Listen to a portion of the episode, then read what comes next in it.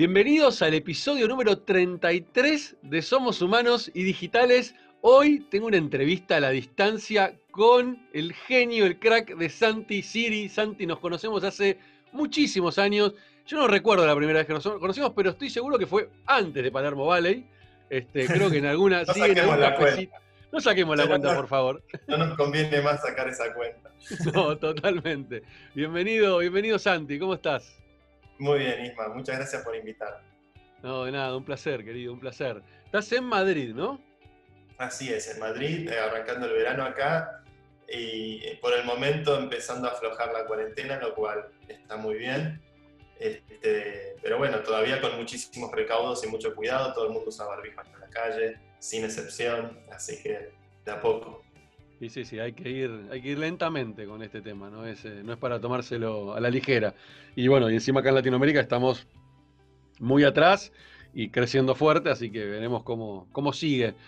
Eh, bueno, esperemos que cuando estén viendo esto este ya sea un panorama mucho más lindo del que estamos viviendo hoy. Eh, Santi, ¿cuánto hace que estás en que te fuiste para España? Y a España llegué hace poco más de un año, después de casi cuatro o cinco años de vivir en Estados Unidos.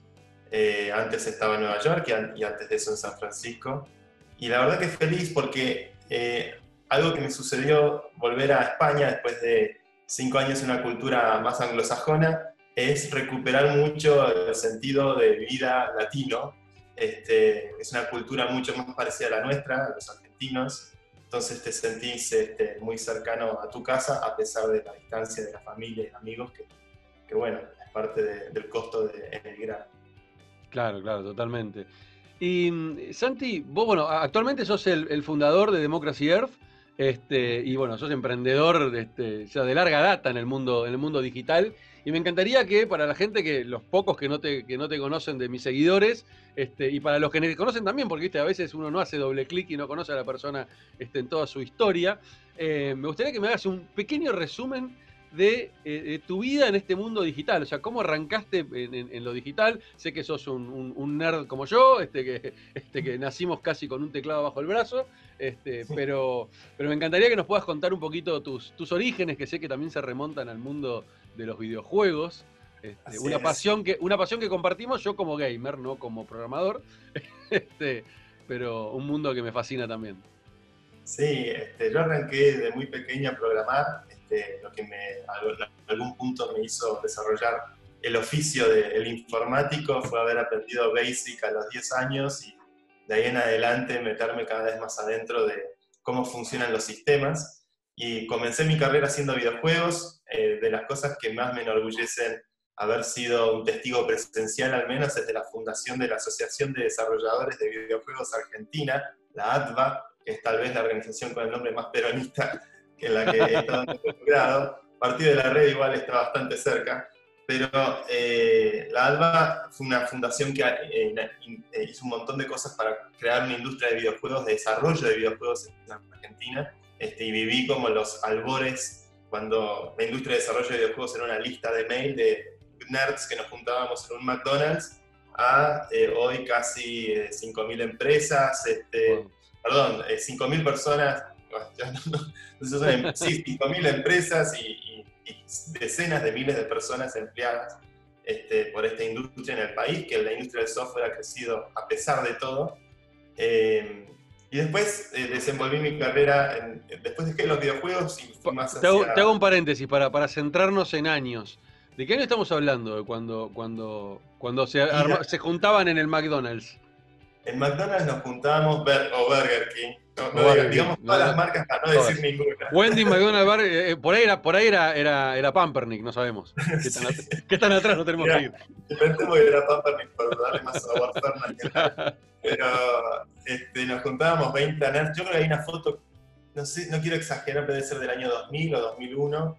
Este, y después eh, la, la se conforma formalmente en el 2004, eh, ya con figura jurídica, desde el 2003 que organiza la Exposición de Videojuegos Argentina, la EVA, eh, que es la exposición más grande de desarrolladores de videojuegos, vienen mil personas de todo el mundo, eh, ya es el decimoséptimo año, creo que es este año.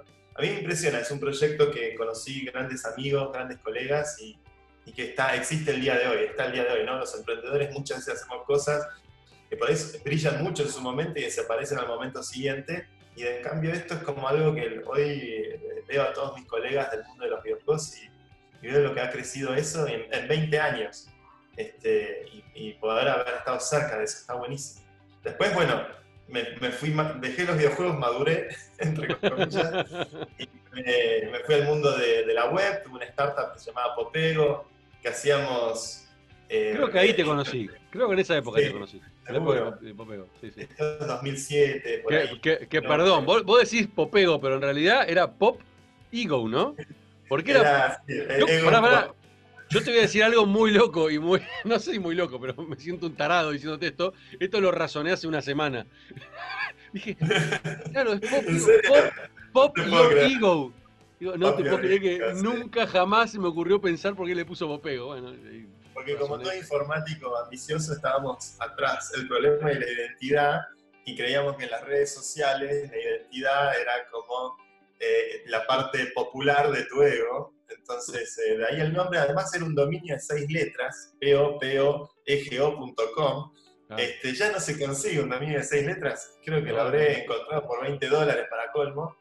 Eh, y nada, armamos una startup que en siete años se convirtió en una consultora de grandes marcas para entender conversaciones en las redes sociales. Secretamente nuestro software se llamaba Orwell eh, y éramos plenamente conscientes de la cantidad de información que, a la que teníamos de repente acceso, de cómo las marcas usaban esto. En algún momento se me acercan de un partido político mexicano y dije, hasta ahí llegó mi amor, esto no lo puedo vender a eso.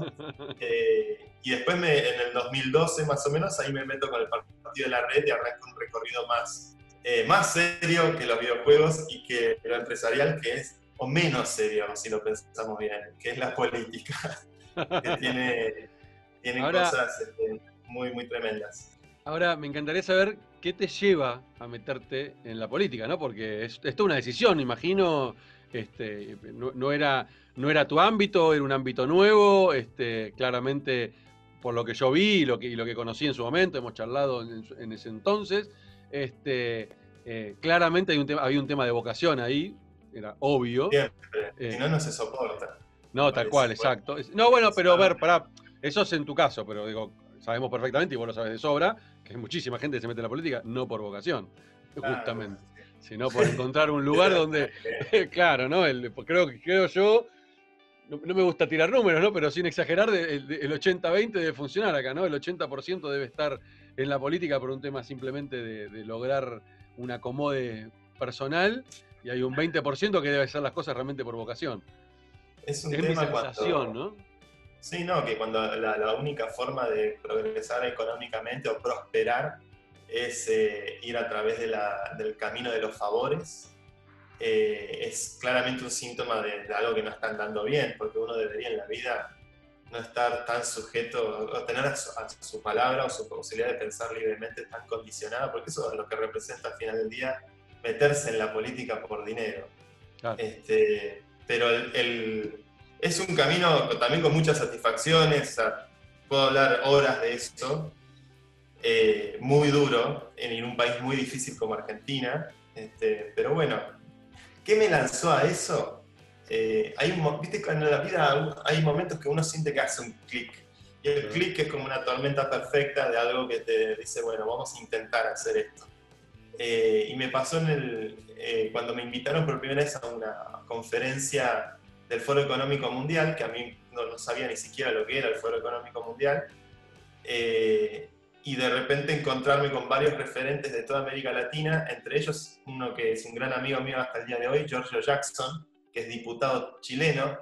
Él era líder del movimiento estudiantil, eh, le marchaba frente con Camila Vallejo este, pidiendo reclamos para una educación pública en Chile. Él sentía profunda admiración por lo que era la Argentina en su, en su formación, en sus universidades públicas y la vocación que tiene el país por eso. Nos volvimos muy amigos este, y a mí me conocer a alguien que era menor de edad que yo, yo en ese momento tendría 28 años, él tendría 27, creo que un año menos que yo, y, pero ver un pibe de mi generación como liderando una causa política y que el lenguaje y la retórica de Giorgio era digital. Pues Giorgio hablábamos de memes, hablábamos de, de 4chan, de Reddit, de Twitter, hablábamos de eso. Eh, y ver que el pibe eh, tenía, encajaba en ese idioma y a su vez encajaba con la vocación política, bueno, a mí me, trajo grandes recuerdos de mi adolescencia como joven idealista y, y bueno, eh, eso se transformó en el proyecto que fue el Partido de la Red y que hoy en algún punto, con, con muchas mutaciones en el medio, es lo que hago con Democracy Earth, que es tratar de entender qué es la democracia en la era de la información. Este, creo que es una pregunta muy abierta todavía. ¿Y cómo, cómo bueno, eh, vos Democracy Earth lo, arrancaste estando en, en, California, ¿no? ¿O no? No te escuché esa última ah, perdón. pregunta. Pero decía que Democracy Earth, ¿dónde lo, ¿dónde lo comenzaste el proyecto? Y empezó en San Francisco. En San Francisco, eso, claro. Eso, eso es lo que me lleva como proyecto a Estados Unidos. Eh, luego de la experiencia del Partido de la Red, fue un caso que generó bastante notoriedad internacional porque había, hay pocas historias de proyectos políticos puramente digitales. Está el caso del Partido Pirata en Europa, que también fue un experimento que duró seis años, una cosa así. Se los terminan fagocitando tal vez las estructuras de poder más grandes a la larga. Este, los Goliaths le aplastan los Davids, pero eh, genera notoriedad internacional y en algún punto eh, cuando aplicamos a Y Combinator, en la entrevista que te hacen los cuatro partners de YC que, te que, que se dedican a evaluar las startups, ahí sacamos como más bajo la manga las fotos del caballo de Troya que habíamos hecho con el partido de la red y cómo ese caballo fue eh, llevado a las puertas de la legislatura para exigir que entremos todos. Un ataque troyano simbólico y, literal. Este, fue espectacular toda esa maniobra, fue una gesta colectiva de un grupo de activistas diferentes y medio locos de la ciudad de Buenos Aires.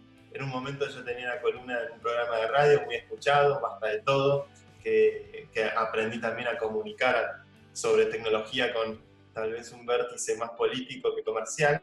Eh, y bueno, eh, también era la época contemporánea de emergentes de, como Bitcoin, ¿no? como sistemas que representan una alternativa real al argentino que padece la inflación, que padece la devaluación, que padece todo.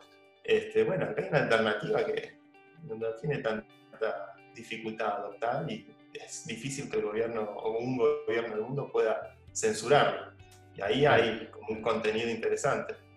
Bueno, y ahí, y ahí arrancaste, justo tocaste el, el tema, ¿no? El tema que, hoy está en boca de todos y que cada vez, cada vez se vuelve más popular, pero al mismo tiempo la, gente todavía le cuesta mucho comprender, que es el tema de las criptomonedas, el tema de Bitcoin. Vos fuiste uno de los pioneros en el mundo de Bitcoin, en, por lo menos en Argentina, sos de los primeros que me acuerdo, recuerdo escuchar hablar, bueno, junto obviamente con Wences y etcétera, este, eh, que de hecho siempre digo, ¿no? ¿Por qué no lo escuché a Santi en esa época y le di pelota?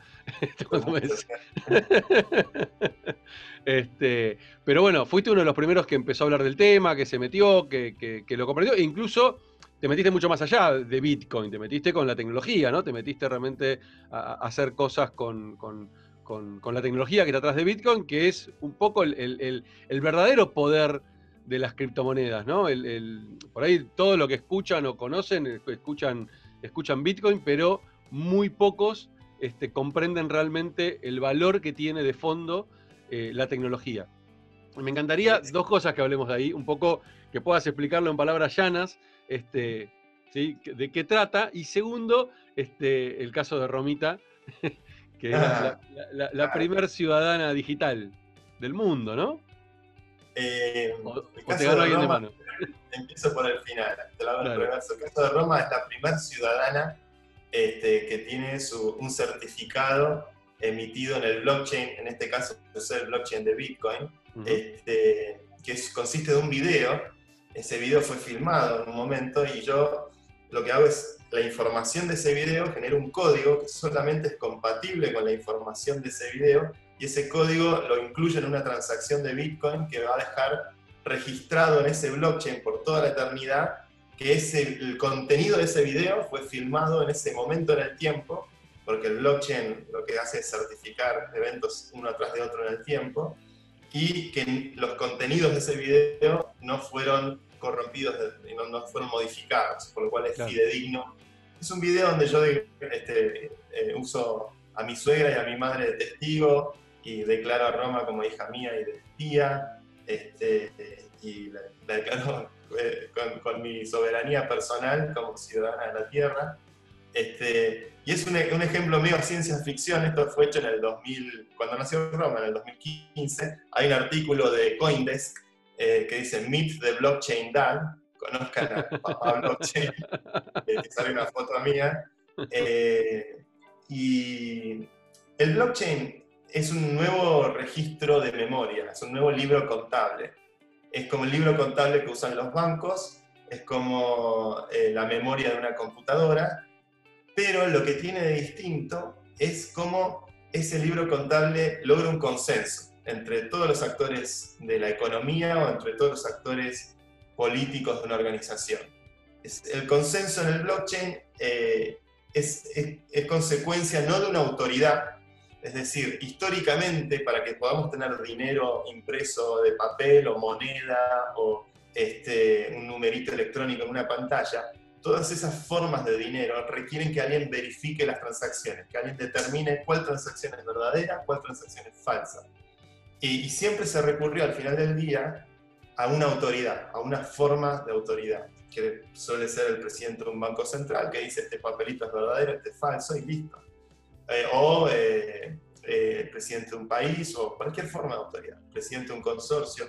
Todas las estructuras institucionales dependieron de eso. La innovación de Satoshi Nakamoto es que la entidad que verifica una transacción no requiera más de una autoridad, que siempre puede ser corrompible, sino que sea fruto de una computación distribuida que hacen miles de máquinas repartidas por todo el planeta y no hay ninguna autoridad individual que pueda tomar control de más del 51% de esas máquinas porque requiere un orden o una cantidad de computación tan descomunalmente alta que no hay entidad en la humanidad disponible que pueda hacerle un ataque, ni siquiera el Estado más grande del mundo o la corporación más grande del mundo. Bitcoin, por ejemplo, equivale a millones de Google a esta altura por toda la computación que está eh, generando una barrera. Entonces, eh, rompe la idea de autoridad, de una autoridad central para la verificación de transacciones, y lo que queda registrado en ese libro contable es, eh, en ese libro distribuido, es muy difícil de corromper. Entonces, con esto es, la computación logra una, ya con Internet logró una transformación de la cultura y de la globalización y de la cultura que cada uno de nosotros pueda ser un gran emisor a gran escala, no solamente un receptor. Eh, y con esto, la computación entra en el campo de lo institucional, de cómo podemos construir instituciones a partir de primitivas puramente digitales eh, y, nada más. Eh, eso es lo interesante, es un nuevo campo informático y creo que hoy cualquiera que esté haciendo software este, va a querer construir sobre algo así, porque lo que estás programando es literalmente dinero y, posibilidad de, transformar la realidad. Algo que me, una pregunta que me surge cuando siempre que escucho hablar de, blockchain y esto de que es eh, imposible de, hackear, entre comillas, eh, la primera pregunta que se me viene es, Em, esa imposibilidad, que bien lo dijiste, está dada justamente porque no hay un poder de cómputo tan grande como para poder superar el que tiene hoy Bitcoin. Em, y esto que se viene hablando de la computación cuántica, que de alguna manera va a ser justamente un salto cuántico, valga la redundancia, en cuanto al, poder de cómputo que van a tener las computadoras una vez que esas tecnologías se vuelvan más populares y, haya computadoras cuánticas en todo lado. Eh, ¿Qué va a pasar con Bitcoin? O sea, ¿qué va a pasar, perdón, con blockchain? O sea, en realidad yo me imagino la respuesta es obvia, ¿no? Va a correr sobre computadoras cuánticas y listo, se acabó el problema. Sí, hay, existen, yo mi conocimiento de criptografía al lado de un montón de gente es vago, pero sé que existen ciertas configuraciones matemáticas criptográficas que pueden eh, representar una defensa de potenciales o ataques eh, teóricos cuánticos. Eh, el rumor es que los chinos ya tienen como cierto hay algunos, en el, momento de más hype del blockchain aparecieron algunos blockchain chinos que bueno, hay que tomar con pinzas, con mucha la información que sale de China, que decían tener matemática aplicada que genere este orden de defensa cuántico. Pero bueno, siempre se pueden actualizar los protocolos. Creo que la computación cuántica indudablemente, en caso de emerger, es un secreto de Estado, porque puede ser utilizada como un arma. La, básicamente es un arma que funciona como una llave maestra que puede eh, oír o interceptar eh, al enemigo eh, sin que el enemigo lo sepa, porque uno podría hacerle fuerza bruta a las claves del enemigo. es interesante hoy que militarmente mucho de lo que es la ciberdefensa de Estados Unidos, por lo que yo he hablado con, algunas, algunos investigadores, es siempre asumir que ya fuiste infiltrado por el enemigo. Cada paso dice que tomás es en ese orden de complejidad que opera ciberespacio y ahí creo que, eh, no sé si siempre es, es, como un unicornio la, computación cuántica. Google te dice que tiene su Dreamwave, no sé qué nombre marketinero le pusieron a su máquina. Eh, en Estados Unidos yo me he encontrado con cantidad de gente que te afirma vehementemente, sí, obvio, por supuesto que existe. Pero bueno, ¿dónde está? Nunca nadie claro. son, como, son como las naves espaciales, ¿viste? No, imagino como la computación en la década del 50 es un arma, como es capacidad de cómputo a, una escala muy potente y, y, eso probablemente sea secreto de Estado, como Internet, como todo lo que usamos hoy en día, alguna vez hace décadas eran secreto de Estado. Sí, no, y hoy, bueno, yo siempre hablo de esto de, de, la exponencialidad en la que estamos viviendo, que todas estas cosas que podemos imaginarnos que hoy son futuristas, o son, están a la vuelta de la esquina, porque estamos ya, entramos en una, en una verticalidad enorme de la exponencialidad que, en, menos tiempo del que, nos imaginamos, eh, todo se quintuplica, se sextuplica, se, 30x de la nada. El otro día miraba, por ejemplo, que la capacidad, que en el 2015 creo que fue, que logramos por primera vez superar la capacidad de cómputo de un cerebro de un ratón, ¿sí? 2015. Y que para el 2023 se espera que logremos por primera vez la capacidad de cómputo de un cerebro humano pero para el 2045 se espera la capacidad de cómputo de todos los seres humanos del planeta. Entonces vos decís, wow, o sea, cuando dimensionás eso decís, boludo, o sea, cualquier cosa. El otro día grabé un, no me acuerdo si grabé un video que puse, algo por el estilo, hablando de esto de que hay mucha gente haciendo futurología, hablando del futuro, lo que se va a venir, y, lo que, y puse justamente 10 frases o 9 frases de viejos futurólogos ¿sí? que decían, desde gente diciendo esto de Internet no va a andar y, cosas por el estilo. Y gente respetada, eh, gente, dueños de, empresas gigantescas, que se jactaban de, bueno, la famosa frase de Bill Gates, que ahora está desmentida, que no es real, de los 640K, que era suficiente en cualquier computadora, que Bill Gates la desmintió. No sé, no sé, yo me suena hace mucho, siempre se dijo eso. Sí, pero Bill Gates la salió a desmentir, dijo que, no, que no fue, que fue mal interpretada, no sé, está bien, ok. Yo, me reiría, yo, si fuera Bill Gates me reiría de esa frase si la dije y, me, nada, y me jactaría de decir, sí, la dije yo, y, me equivoco, soy un ser humano. este, pero me, lleva, ese, cuando veo todas esas frases, toda esa gente que hicieron futurología y la pifiaron, pero enormemente, eh, me paro en el hoy y digo, ¿cuántos hay hoy hablando del futuro? ¿Sí? Y te lo dicen como un hecho, no, no, vamos a hacer así, la inteligencia artificial va a hacer esto muchachos, dejen de, dar, dejen de dar certezas y hablen de posibilidades, porque en realidad no hay manera de que lo seguramente cuando llegue lo que están diciendo la pifiaron, seguramente. hay que entender una propiedad del universo bastante importante que es la de la información. Hay un eh, quizás la mente más importante del siglo XX, Claude Shannon, muy poco conocida porque no tenía un bigote tan. Eh, Claude Shannon es el eh, autor de un paper de 1948 que es, se considera como la magna carta de la teoría de la información, que inaugura el concepto de información. Este, él era un investigador de, los laboratorios Bell y tiene que resolver el problema de la comunicación, eh, de la interferencia, ¿no? los viejos teléfonos que se conectaban con cables de cobre, que tenían muchísima interferencia y a mayor distancia más complejo era. Eh, y Shannon lo que logra eh, es romper el problema en partes más pequeñas y entiende que para poder entender cuánta información se envía de un teléfono a otro hay que lograr medir eh, la redundancia necesaria para garantizar que lo que se comunica en el mensaje no sufra con los niveles de interferencia que puede tener un canal de comunicación. en, ese, en esa epifanía él conceptualiza la idea de bits. Él logra entender que la información es algo medible, que podemos medirlo, eh, que es, relativo a la cantidad de símbolos que componen un mensaje, que el mensaje más simple que se puede componer es un mensaje que consiste de unos y ceros, este, y él ya tenía un paper que asociaba la idea de la lógica de unos y ceros a los circuitos. Es uno de los grandes padres de la computación, es el padre norteamericano, al menos de la computación. Alan Turing es el británico.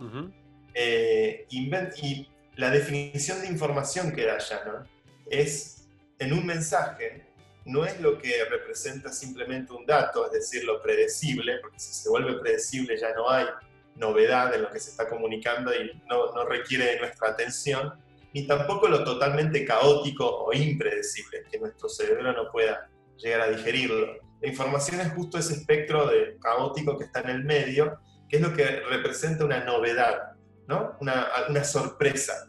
De hecho, el efecto de las sorpresas es lo que se describe formalmente como Shannon Information. entender que en la comunicación de un mensaje a lo que le vamos a dar valor es a lo que no predecimos. Entonces, hablar del futuro es, eh, es hablar de lo impredecible por definición, no, porque siempre le vamos a asignar valor, quita de valor o suba de valor en función de las sorpresas, de lo que nos cambia en el foco, un virus que de repente nos acuesta a todos adentro de nuestra casa tres meses.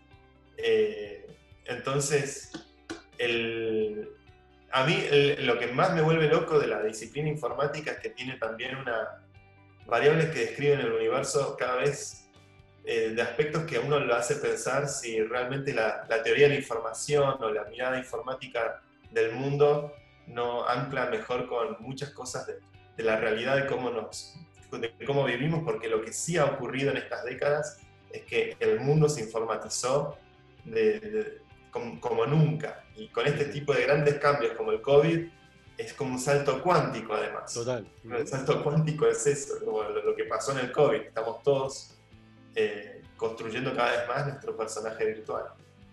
Mirá, justamente que antes nombraste al, al WEF, creo que fue en octubre del año pasado, el WEF sacó un, informe de, una encuesta que hizo con, varios, con, cientos de, de CEOs de, compañías del mundo sobre el tema del reskilling, ¿no? O sea, digamos, de la necesidad que tiene hoy imperiosa el, mundo laboral de que las personas eh, adquieran nuevos conocimientos y nuevas habilidades.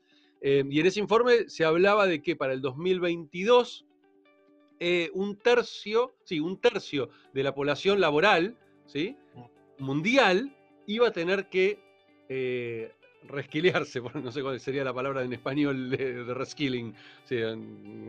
Reentrenarse. Reentrenarse, este, o sea, o de adquirir nuevas habilidades, este, que por supuesto eh, muchas tenían que ver con inteligencia artificial, con temas tecnológicos, pero el mayor foco lo ponían en las habilidades blandas, porque justamente se habla de que son las cosas que la, la tecnología por ahora, la inteligencia artificial por ahora, sí, claro, ahora siempre digo por ahora todo, porque ya no, no me cierro a nada, este, son cosas que no pueden reemplazar, o sea, todo lo que tiene que ver con las habilidades humanas, ¿no? Inherentes a ser humano, habilidades conectivas, etc.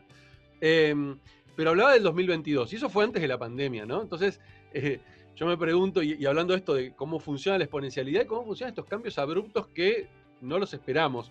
Yo estoy seguro que si vuelve a hacer el UEF esa encuesta hoy en día y vuelve a analizarlo el mismo, esto se adelantó, se adelantó. Sí, medio. ahí como cruzamos la curva de hiperaceleración de, Claro, claro, o sea, exactamente. Algo que se esperaba de acá dos años y ahora ya está. O sea, ahora es más que necesario. Imagínate la gente que sigue insistiendo con no adaptarse a la tecnología. ¿Qué hace en esta pandemia? Está en el horno. Claramente hay un proceso darwiniano de adaptación. O sea, Darwin, la genética, describe básicamente máquinas. También es una de las cosas de la computación menos comentadas, es que contemporáneo al descubrimiento de la computadora, lo que estaban investigando los tipos como Shannon o como eh, von Neumann era el, gran descubrimiento de su época, era el descubrimiento del genoma, de que existe el ADN y descubrir que el ADN efectivamente consiste de una máquina con códigos. Está programado. Este, tetranaria, pues son cuatro códigos y que van sobre una hélice que que se mueve así y que se procesa y genera las proteínas y somos lo que somos. Este, y, lo que buscaban los, los, teóricos originales de la computadora era tratar de entender por qué es eso que ocurre entre algo que está muerto y algo que está vivo, qué pasa, qué hay en el medio, qué es lo que le da vida a las cosas, pues el gran común denominador de la vida es, que somos código. Eh, entonces, eh, es, es, estas, estas partes de estas formas de ver el universo están volviéndose el mainstream. Como la comunicación, hoy la, gran comunicación pasa cada vez más por las redes y las redes marcan cada vez más agenda de los medios tradicionales y entonces estamos en una, gran, transformación y es global, totalmente global. Así que tal vez hay muchas cosas de estas que nos exceden a nosotros como especie humana. No tenemos por qué pretender entenderlo todo. Está, y sí, es, eh, nos metemos en terrenos que creo que terrenos que cada vez más este, se están empezando a volver populares, ¿no? Eh, justamente hablando de eso, o, algo cercano, el otro día vi un documental en Netflix, no sé si lo viste, Unacknowledge. Em, no, no lo vi. Tremendo, es un documental donde habla del ministro de Defensa de Canadá, este, ex este, NSA, ex militares de los Estados Unidos, digo, gente muy variada, este, eh, miembros del Parlamento Europeo, etcétera sobre el tema, eh, el famoso tema OVNI, ¿no? El famoso tema... Este, ah, ahora hay un gran disclosure, ¿no? Están como reconociendo los videos por primera vez. Exacto, bueno, y salen todos estos tipos y, gente que vos decís, bueno, pará, pará, porque este tipo no se va a estar quemando, o sea, el, ex ministro de Defensa de Canadá, claro, no se va a arruinar su reputación hablando de este tema tan abiertamente en un documental en Netflix, o sea, entonces eh, eh, como que... Mira, el tema es un temazo. Una que pretender que una inteligencia alienígena, por definición extraña, extraña un tipo de conciencia que nos es ajeno a, nuestra forma de conciencia, ya entender cómo va a ocurrir ese entendimiento interespecie es complejo. Este, creo que en algún punto, si uno está lo suficientemente sensible, este, puede encontrar caminos para encontrar dentro de este mismo planeta también formas del entendimiento este, que bueno, creo que es, es, un, es un gran tema. La computación, curiosamente, volviendo a la década del 50, eh, las primeras computadoras fueron creadas para entender la información que llegaba de los primeros telescopios electromagnéticos. O sea, podemos argumentar que tal vez, literalmente, la información de cómo construir la computadora vino del espacio exterior. Eh, y, hay, muchas teorías al respecto, sí, sí, muy interesante el tema. Muy interesante el tema. Sí, sí. No solo eso, también el, nivel de aceleración que hemos pegado en, tan poco tiempo, ¿no? Que como decís, ¿qué pasó? ¿Qué pasó que Un pedazo de información, un cacho de código. Un código que va mutando y demás, pero fue no, 100K de, al final con 100K alcanzaba para conquistar el mundo. ¿eh? Esto es lo que hace la naturaleza. Bill Gates dice, no, yo 60 o 40K nunca lo dije. Y, así, y al final la naturaleza te canta falta en pido, con 100K. trabajo, y que este partido lo ganó yo, 100K, y se pusieron al planeta de rodillas. Este, así que fue la naturaleza. Totalmente. Santi, vos sabés que me hicieron algunas preguntitas por, em, por Instagram y te quiero compartir. Para que, bueno, una ya respondiste que tuvo que ver con, eh, con Romita, con tu hija, este, la experiencia de, que sea la primera ciudadana en, blockchain. Eh, después acá me hace una pregunta ya un poquito más técnica y que ahí vas a tener que explicar también de qué está hablando este muchacho, este, sobre las DeFi y su relación con el Bitcoin. Primero, ¿qué son las DeFi? Y después, ¿cuál es la relación que tiene con el Bitcoin? Eh, tienen relación con Ethereum más que con Bitcoin. Hoy hay dos blockchains básicamente que son los que generan el polo de atracción económica en Internet. Bitcoin te diría es el blockchain conservador porque tiene poca programabilidad, pero mucha computación física defendiéndolo. Eh, y es eh, el principal y el histórico, tiene 10 años de actividad. Y el segundo, que tiene más programabilidad, eh, es Ethereum, que permite contratos, contratos inteligentes. Sobre Ethereum hay un universo de contratos inteligentes que se conoce como DeFi, Decentralized Finance, eh, que viene a ser eh, sistemas de crédito, de, sistemas de seguros, sistemas de derivados, de futuros, de distintos tipos de instrumentos financieros que operan de forma totalmente descentralizada en el blockchain y no requieren de los que participamos de ese sistema de nuestras credenciales, de nuestro credit score o nuestro, nuestra información privada o personal. Opera totalmente en el blockchain eh, y bueno, hay, hay un ecosistema. Si hoy mirás los principales cinco blockchains, cuatro de los principales cinco son tecnologías que están montadas sobre Ethereum. Ethereum se está volviendo como el universo de la Internet financiera este, y DeFi, Decentralized Finance, es como el, el, meme que encapsula toda esa actividad. Y hay, hay muy buenos servicios, incluso hay equipos muy potentes que tienen gente en Argentina. Este, Argentina, Buenos Aires es una de las capitales del mundo en este tipo de tecnología este, y es, eh, es realmente, creo que de los fenómenos, hoy tenés en el universo DeFi eh, en colaterales que están respaldando estos contratos más de 2 mil millones de dólares. Hace seis meses eran mil millones de dólares. Está creciendo mucho. Eh, y bueno, y sobre ese universo están las stablecoins también, que son estas monedas uno a uno con el dólar o con otros tipos de, tipos de activos. Eh, y es un fenómeno muy interesante, que, que, es consecuencia de una arquitectura de la información como Ethereum, que es, es un blockchain programable, que permite programabilidad, permite ejecutar contratos que es como se le llama a los programas de, de, la computadora Ethereum. Bitcoin es más parecido a una calculadora, mucha gente se va a enojar cuando uno dice algo así, pero es el campo de computación que tiene es mucho más reservado, lo cual lo hace más seguro, porque si vos aumentás la complejidad, aumentás los riesgos. Uh -huh.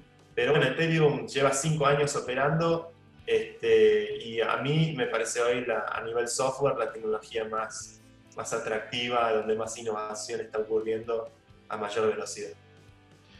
Eh, esto me, me, me, trae una pregunta rápida con respecto a Democracy Earth. Eh, eh, ¿Con qué tecnología estás eh, trabajando en Democracy Earth? O sea, ¿qué, qué, sobre qué está montado? Sobre Ethereum. Nosotros sobre Ethereum. Bien, ah, bien, perfecto, imaginé. 100% sobre Ethereum. Lo que estamos haciendo, nosotros nos enfocamos en un área que es lo que se conoce como Distributed Autonomous Organizations, que son cooperativas, organizaciones, eh, como corporaciones montadas estrictamente usando el blockchain como jurisdicción y, y usando contratos inteligentes montados sobre Ethereum. y bueno, en este hay muchos tipos de DAOs. Hay una DAO que financia lo que es la investigación y desarrollo para Ethereum 2.0, que se llama Moloch, que tiene un contrato que son apenas 400 líneas de código, que es el contrato más eficiente con, y con mejor teoría de juegos para crear una DAO que sea segura y sea fácil participar y, se, pueda ser mantenida y tenga los incentivos correctos para que los miembros la mantengamos. Eh, y bueno, esto es todo un campo de software muy experimental, pero que aparecen innovaciones este, que, que, luego pueden tener implicancias muy serias cuando la, las instituciones, las finanzas más tradicionales o convencionales, y al final del día el usuario, que es uh -huh. quien tiene la última palabra, eh, terminan adoptando estas herramientas por, por simples beneficios económicos y, y, optimizaciones y eficiencias de un planeta que está cada vez más conectado. Este, hemos descubierto cómo hacer dinero con bits y nada más que con bits. Fantástico. Es el descubrimiento de Llano. Este, Fantástico. Satoshi y Llano tienen mucho en común. Mira vos. Satoshi sigue sin saberse, ¿no? El, el, el, la verdadera identidad de quién, de quién escribió ese paper, ¿no? No, Todavía no, se, no va a saber nunca, seguramente. Ya es tan tarde que ya cualquier atisbo sí, sí. de alguien que quiera aparecer va a sonar a fraude. Totalmente, totalmente. Y, y, Santi, y esto me hace, una, la, me hace pensar lo siguiente. Eh, desde tu punto de vista, por supuesto, siempre estamos hablando de opiniones, ¿no? Eh, ¿Qué crees vos que falta o qué crees que tiene que suceder para que Bitcoin o en realidad las criptomonedas en general, este, como, como medio, digo, de, como, sí, o como dinero, ¿no? Pensándolo como, como, como una herramienta siendo utilizada por gran parte de la población, se vuelva eh, mainstream. O sea, ¿qué, ¿qué, qué, tiene que suceder para que realmente se desaparezcan las formas tradicionales de este, gestionar dinero y sean reemplazadas por, por algo que de buenas a primeras final, es mucho más seguro? La tecnología, ¿no? la tecnología es un juego de velocidad y la velocidad se gana en el ámbito de la información con mejor compresión que trae eficiencias a cómo operan los mercados. Si el día de mañana, hay, por ejemplo, con Bitcoin hay problemas en la adopción donde su volatilidad hace que este, espanta a mucha gente que no tiene el apetito de esa volatilidad y de esos swings tan violentos que, que ocurren con algo que es totalmente descentralizado. Por lo cual Ethereum es interesante porque permitió contratos que son las famosas stablecoins, que no tienen esa volatilidad eh, y permiten operar con criptomoneda que es estable y tenés previsibilidad en el precio. Eh, y bueno, hay un proyecto que se llama MakerDAO, que tiene la moneda, una moneda que se llama DAI, que es con colaterales descentralizados. Tiene, hay 200 millones de DAI en circulación, que será equivalente a 200 millones de dólares. Con cada nuevo participante se va estabilizando el mercado. Eh, y son experimentos económicos que, es interesante porque le dan más rigor a los experimentos económicos que hemos visto en países, ¿no? en, ciudades, países, estados, en nuestro propio país. El blockchain da como un, lugar interesante para hacer ese tipo de experimentos y los que funcionan realmente terminan creciendo. Y traen eficiencia, mover dinero entre fronteras y sin tener la volatilidad que puede, tal vez tiene el Bitcoin, usar stablecoins montadas sobre Ethereum es una buena forma de resguardar. Eh, la otra pregunta que me hicieron eh, es, ah, el tema interesantísimo que, estamos, que lo hablamos en realidad en off y ahora me gustaría que lo, comentes acá. ¿Qué políticas podrían ser decididas con inteligencia artificial en el futuro cercano? Con esto era lo que habíamos arrancado a hablar al principio, fuera del aire. fuera del aire, exacto. Eh, hace poco hablé con una persona que integró las altas esferas del gobierno nacional y me dijo que cuando evalúan la cantidad de variables que, que atraviesan la decisión de un decreto, de, un, de, una, de una decisión del Poder Ejecutivo, son tantas las variables que, que claramente cualquiera que ocupa ese grado de responsabilidad trataría de encontrar el instrumento que le ayude a encontrar el mayor orden de legitimidad en las decisiones que toma. Eh, mientras el problema de los sistemas institucionales es que a mayor nivel de riesgo, mayor, nivel, mayor necesidad de legitimidad para poder eh, al menos tener la certeza que todos eh, estábamos de acuerdo con el camino a tomar de una decisión. Por eso emerge las construcciones como la democracia. al final del día hay decisiones que no son eh, automatizables, porque todo instrumento tiene su artista también. Eh, no todas las canciones se van a poder componer con entender cómo funciona un pentagrama. Eh, y lo mismo ocurre con los instrumentos digitales. Al abrir nuevas posibilidades computacionales, también hay nuevas músicas que, pueden existir y eso genera en el mundo de las instituciones, a veces genera conflictos. Lo que hay que lograr entender es cómo resolver conflictos de interés. Eh, y para eso, la inteligencia artificial eh, es interesante eh, para evaluar riesgos, sí, puede, puede lidiar con, competir. Probablemente si hoy miras el mundo del trading, 80% sean robots. y bueno, debe haber un 20% pero de mayor grado estratégico, que es la, donde poner a operar esos robots que, también este, marca la agenda. Eh, así que no, creo que hay que escapar un poco la, la, idea de la singularidad, me parece que es una idea esotérica, ¿no? Como que vamos a llegar a un punto donde las inteligencias generan inteligencias superiores a sí mismas. Y, es como en realidad mirar a un agujero negro, es un lugar donde es casi imposible ser pensado por cómo opera nuestro orden lógico. Gödel, que era un gran matemático, citado en el paper original de Alan Turing, este es el primero que cita, eh, Turing lo que trata de resolver con la computación, año 1936, es lo que él llama como el Ancient Friendum Problem, que es el problema de la decisión. Este, si, hay, eh, a la si hay números, si existen números que no sean computables, si hay, así como hay diferentes universos de números, entonces se planteaba, bueno, todos los números son computables. ¿Existe un universo de números que no sean computables? Por eso él le pone a su paper Uncomputable Numbers, haciendo como un juego de palabras con Uncomputable Numbers. Porque ese era el foco. Y es entender si hay sistemas donde, donde eh, de, sistemas de decisión que no puedan ser computados. Y bueno, la tragedia es que ninguna computadora, ninguna computadora puede eh, debuguearse a sí misma. Ninguna computadora, y eso lo prueba Gödel matemáticamente. Gödel lo que hace es agarra la lógica y usa los instrumentos de la lógica para generar pruebas sobre sus diferentes axiomas, los axiomas propios de la lógica, y se da cuenta que llega a paradojas, a expresiones lógicas que reductiblemente son paradojas, como una expresión lógica que diga esta oración es mentira. la oración es verdad, la oración es mentira, la oración es verdad. Se chocaron contra estas paredes y bueno, creo que es una pared muy, muy real esa. Este, y bueno, el universo es este, bastante extraño, diríamos, estas herramientas nos ayudan ya en gran medida a tomar decisiones. Probablemente todo el mundo ha encontrado cada vez más su pareja a través de redes sociales y eso han sido relaciones sociales mediadas por algoritmos. Sí, sí. Eh, en, mi, caso me pasó algo así. Yo a Nati la conocí gracias a Facebook. a pesar de que teníamos mil amigos en común y que estábamos en la industria, nunca nos habíamos cruzado y nos, nos linkeó Facebook, que obviamente nos linkeó el algoritmo, claramente fue así. Sí, sí, es interesante eso.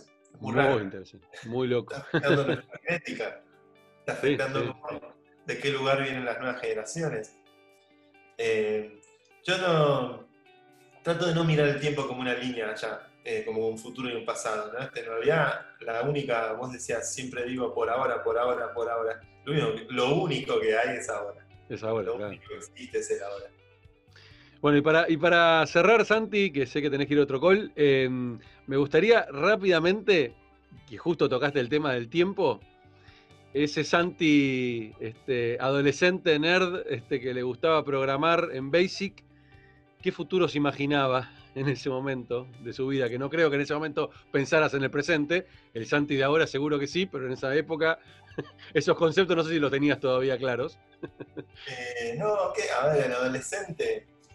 Y yo quería hacer videojuegos, me parece. O sea, esa parte siempre tenía mi proyecto de hacer un juego de fútbol que ni, bien lo pude hacer después en mi vida post eh, escolar, lo, he hecho, pero me imaginaba haciendo una carrera. Yo miraba, admiraba mucho mis, así mis referentes de adolescente eran Jim Morrison por el lado de, la música, Steve Jobs por el lado y Bill Gates.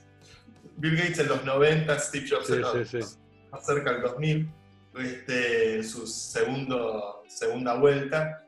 Eh, y después el Che Guevara para meter un matiz ideológico y que no todo sea este, producto del capitalismo yankee. Pero eh, esas, con esas biografías eh, las he leído y, en algún punto creo que uno lee como figuras con las que trata de emparentar cierta vocación este, para tratar de entenderse un poco uno mismo y siempre me imaginé, la verdad, nunca hubiese imaginado que iban a ocurrir cosas como blockchain o este, no sé, muchos de los fenómenos del propio smartphone, ¿no? el fenómeno del iPhone de sí mismo, la computación móvil, eh, técnicamente que JavaScript iba a tomar todo el control del stack como lenguaje de programación. No sé, pasan cosas este, que es una versión del futuro que a mí me gusta mucho y me siento muy cómodo. Qué bueno, qué bueno. O sea que, em, no sé si lo viste, pero te recomiendo mucho el, documental de Netflix. Eh, sí, es una serie documental, eh, se llama Cuba Libre, que cuenta, no sé, ¿la viste ya? Este, filmando las mismas personas cada 10 años. No, no, no, no, no, no, esa es nueva, ¿eh? salió hace poquito. Eh, esa está muy buena. Se llama Cuba Libre y cuenta toda la historia, digamos, de, desde los orígenes de Cuba, de cómo fue siempre conquistada y cómo se liberaron y bla, bla, bla, y bueno, y toda su, lucha con Estados Unidos y bueno, y ahí cuenta también un poquito la historia del Che Guevara y también sus diferencias con, con Castro, muy, muy, muy buen documental. Eh, Santi, te agradezco muchísimo, muchísimo el tiempo. Este, espectacular charla, creo que hay mucho para, mucha tela para cortar acá. Este, así que espero que, nuestros oyentes lo escuchen y lo disfruten como, como te disfruté yo. Te agradezco un montón. Gracias a vos, estuvo buenísimo. Gracias, querido. Abrazo gigante.